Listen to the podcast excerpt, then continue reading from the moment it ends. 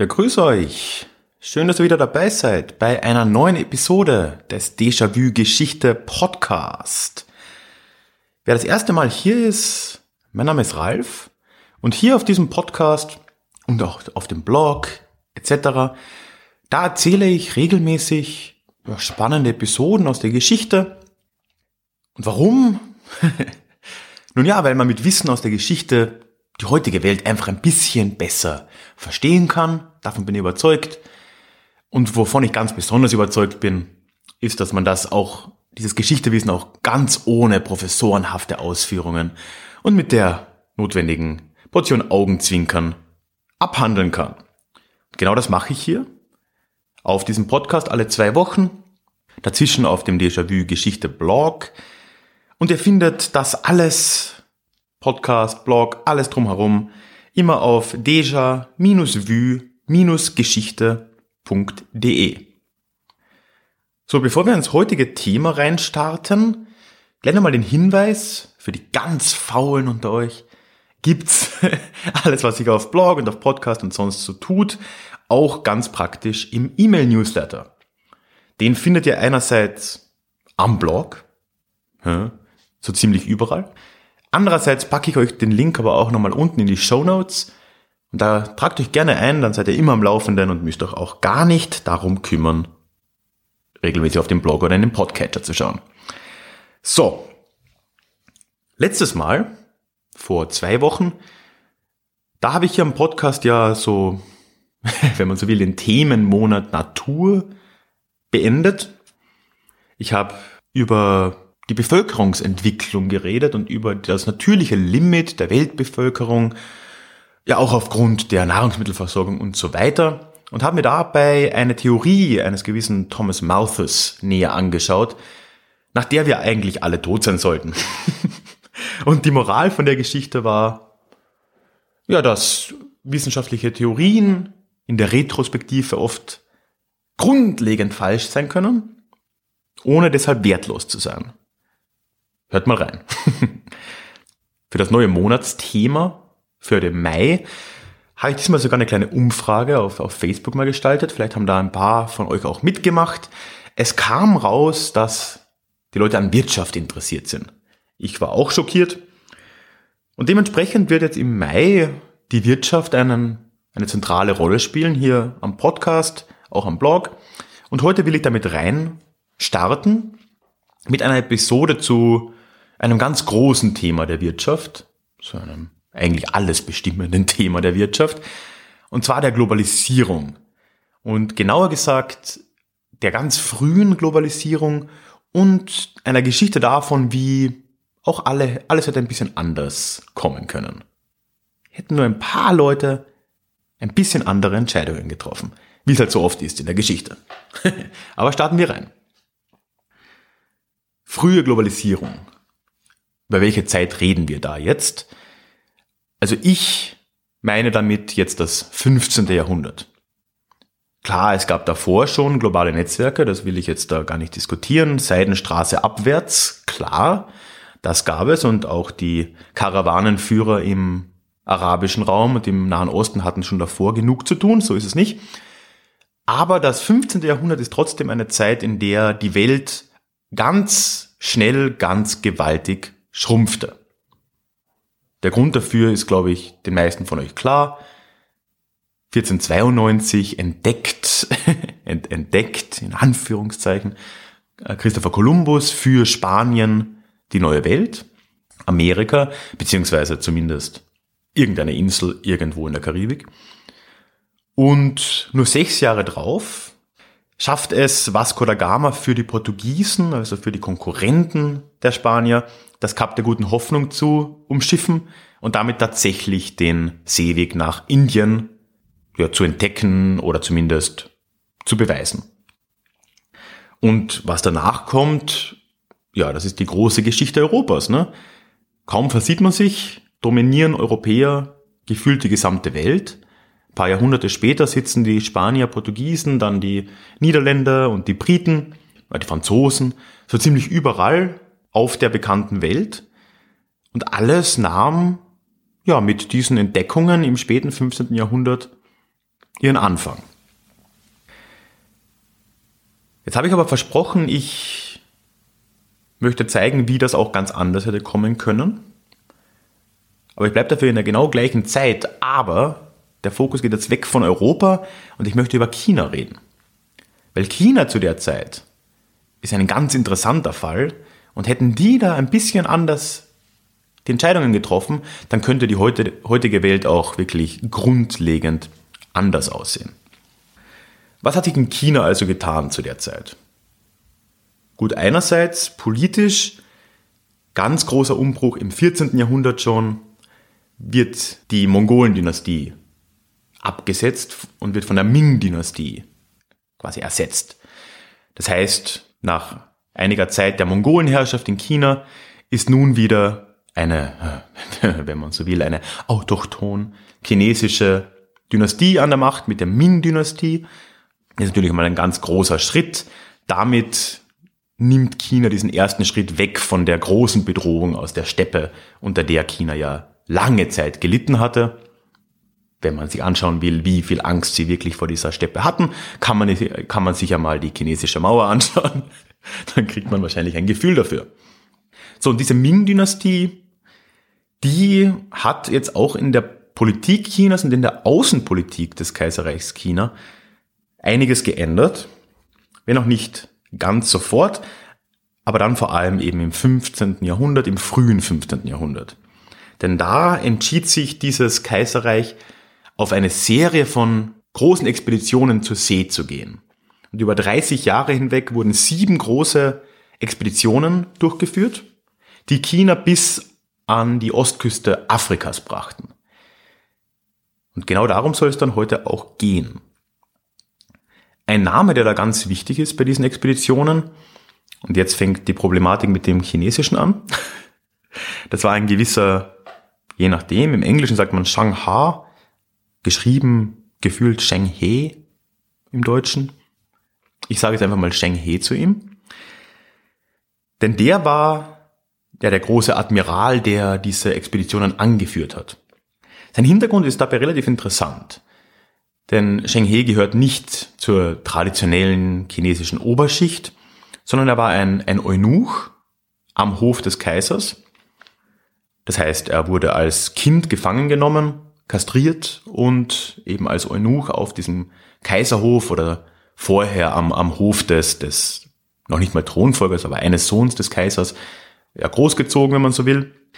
Und äh, obendrein war er ein Moslem.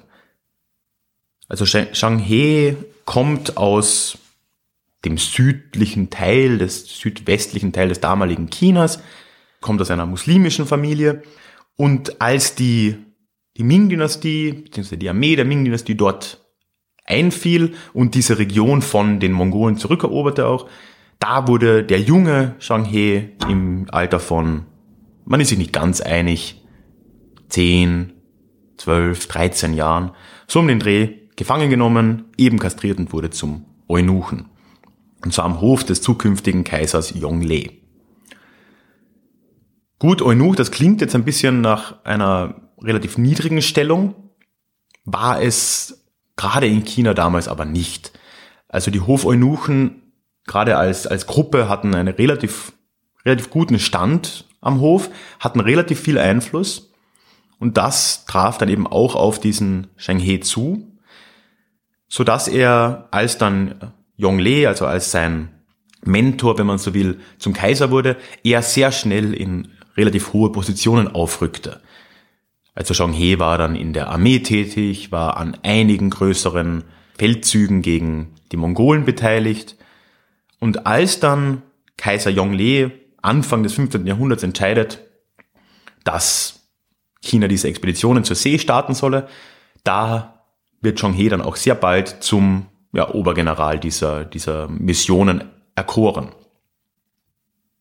So, und jetzt stellt sich die Frage, was genau waren diese Expeditionen jetzt?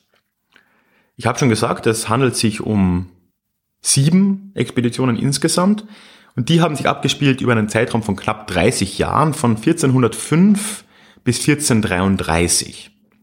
Und all diese sieben Expeditionen wurden von Shang He persönlich begleitet oder geleitet.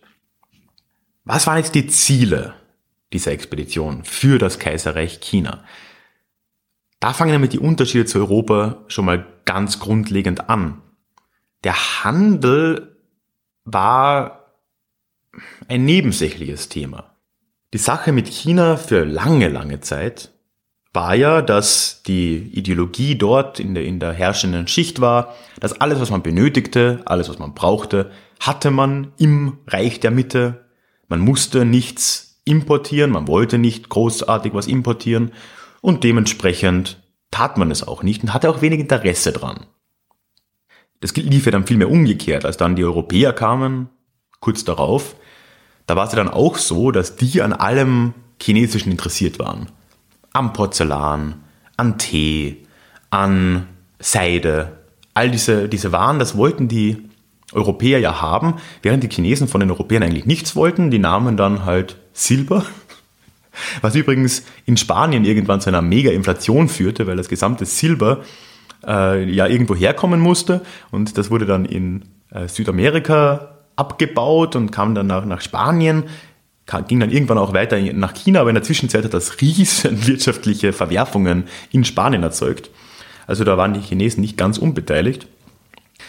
Ja, und dementsprechend natürlich dann, wenn da wenig Interesse da war, war auch die Mission des, des Sheng He war nicht in erster Linie eine wirtschaftliche. Es war aber auch keine Eroberungsmission. Das heißt, er ging da nicht hin, um diese Länder zu unterwerfen, um dort Stützpunkte zu bauen, um die ins Kaiserreich China einzugliedern. Das war auch nicht wirklich der Zweck dahinter. Es war eher so ein Mittelding. Also das Ziel war in erster Linie mal den Prestige Chinas zu stärken. Das war natürlich für die neue Dynastie relativ wichtig. Die Ming-Dynastie wollte sich auch präsentieren, gerade im, in der direkten Umgebung, aber auch in der weiteren bekannten Welt. Und man wollte teilweise auch Tributzahlungen, aber vor allem den Tributstatus dieser, dieser Völker zementieren. Man wollte bestätigt wissen, dass andere Herrscher in der Region die Oberherrschaft Chinas überregional anerkennen. Das war ein bisschen der Hintergrund.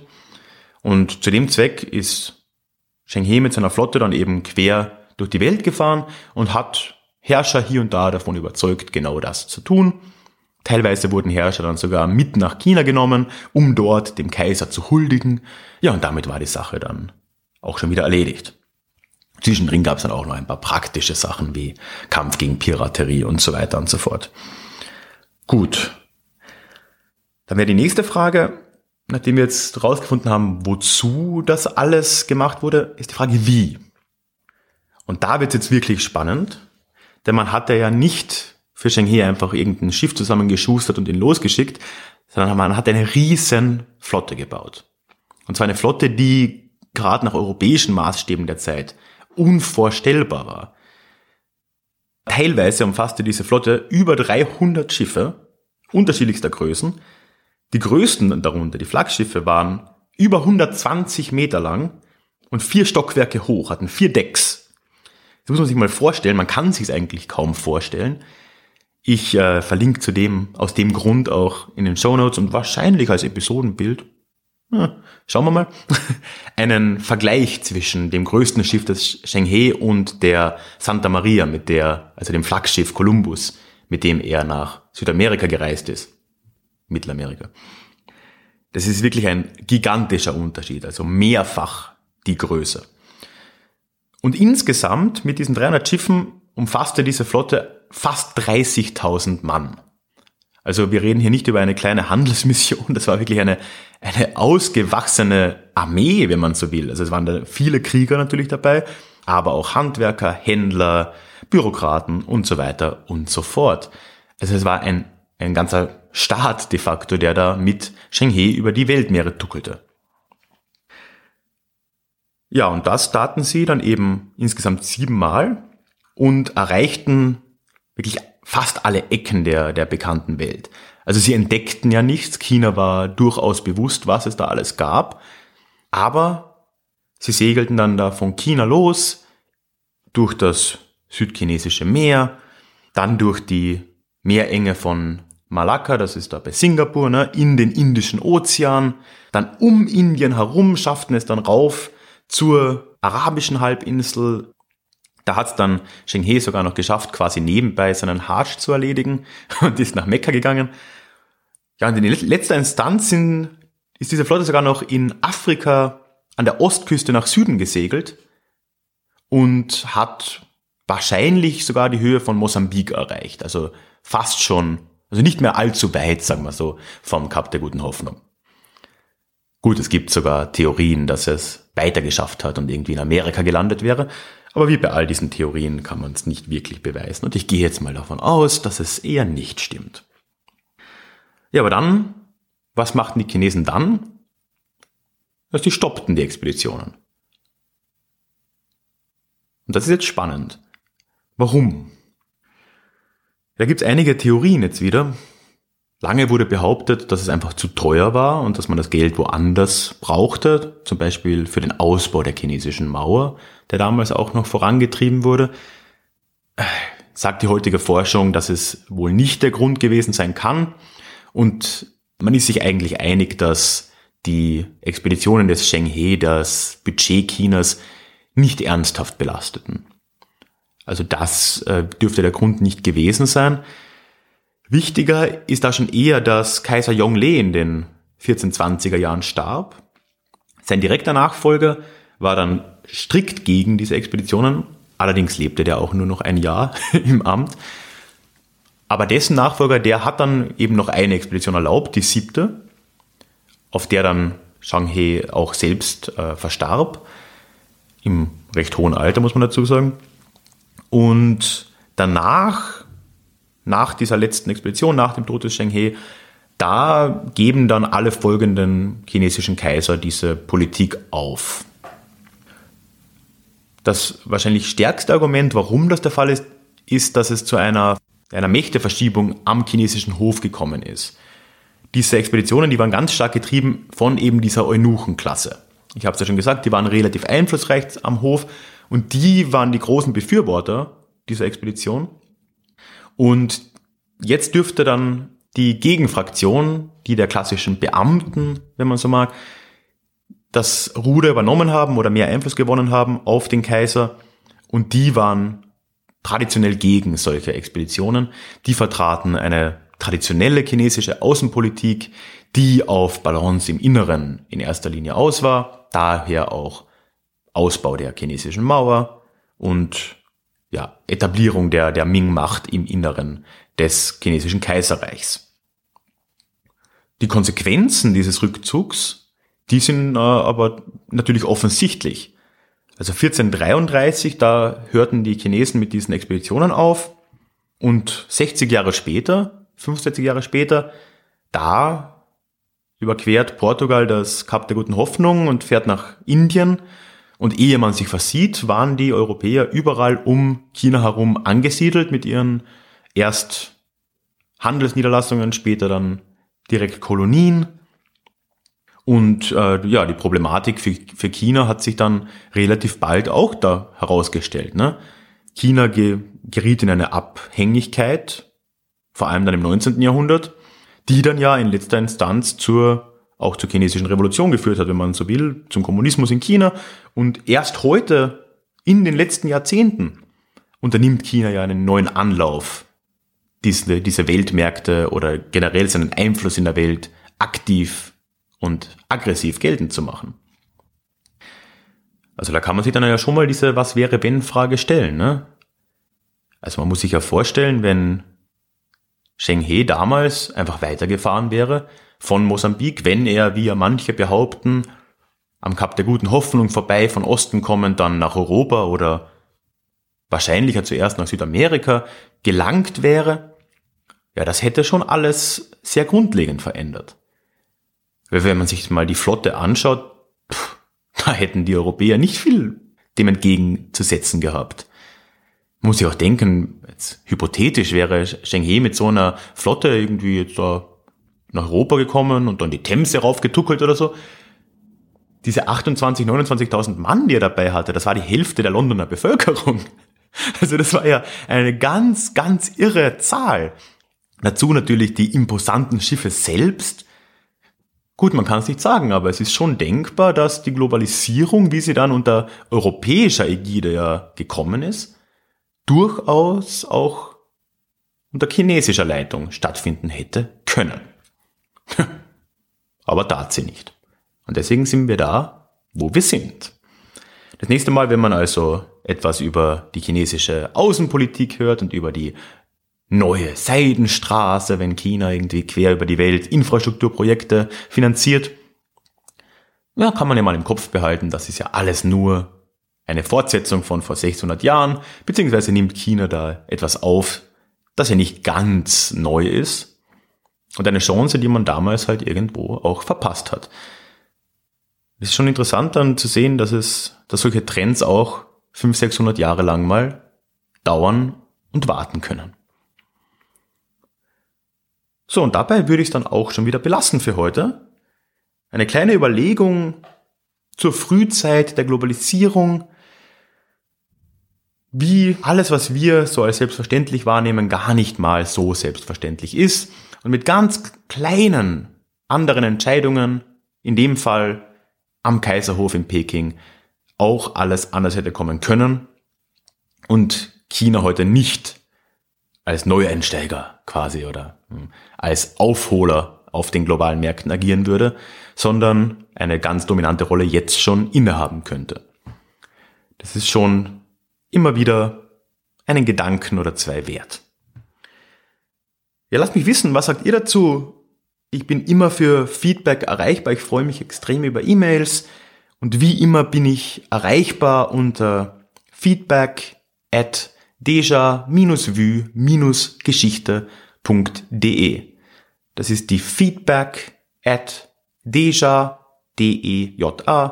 Bindestrich, vue, V-U, Bindestrich, geschichte.de. Nochmal, ich habe es schon erwähnt, unten in den Show Notes und überall auf der Website findet ihr auch den Anmeldelink zu meinem Newsletter freue ich mich extrem über Anmeldungen. Ansonsten, wie gesagt, findet ihr alle Podcasts, alle Blogartikel und vieles, vieles mehr direkt auf der Website deja-vue-geschichte.de. Zu guter Letzt, wie immer noch die Bitte, wenn ihr das auf iTunes hört oder im Podcatcher oder sonst wo, wo auch immer ihr das hört, ich freue mich, wenn ihr mich bewertet, wenn ihr Rezensionen auf iTunes und Co. hinterlässt, den Podcast abonniert. All das hilft mir extrem und dann sehe ich auch, wie der, wie der Podcast ankommt. Das ist einfach für mich eine schöne ja, Bestätigung oder Evaluierung dessen, was ich hier mache. Ja, und das war es jetzt aber wirklich. Wir hören uns dann in zwei Wochen wieder, lesen uns vielleicht nächste Woche am Blog.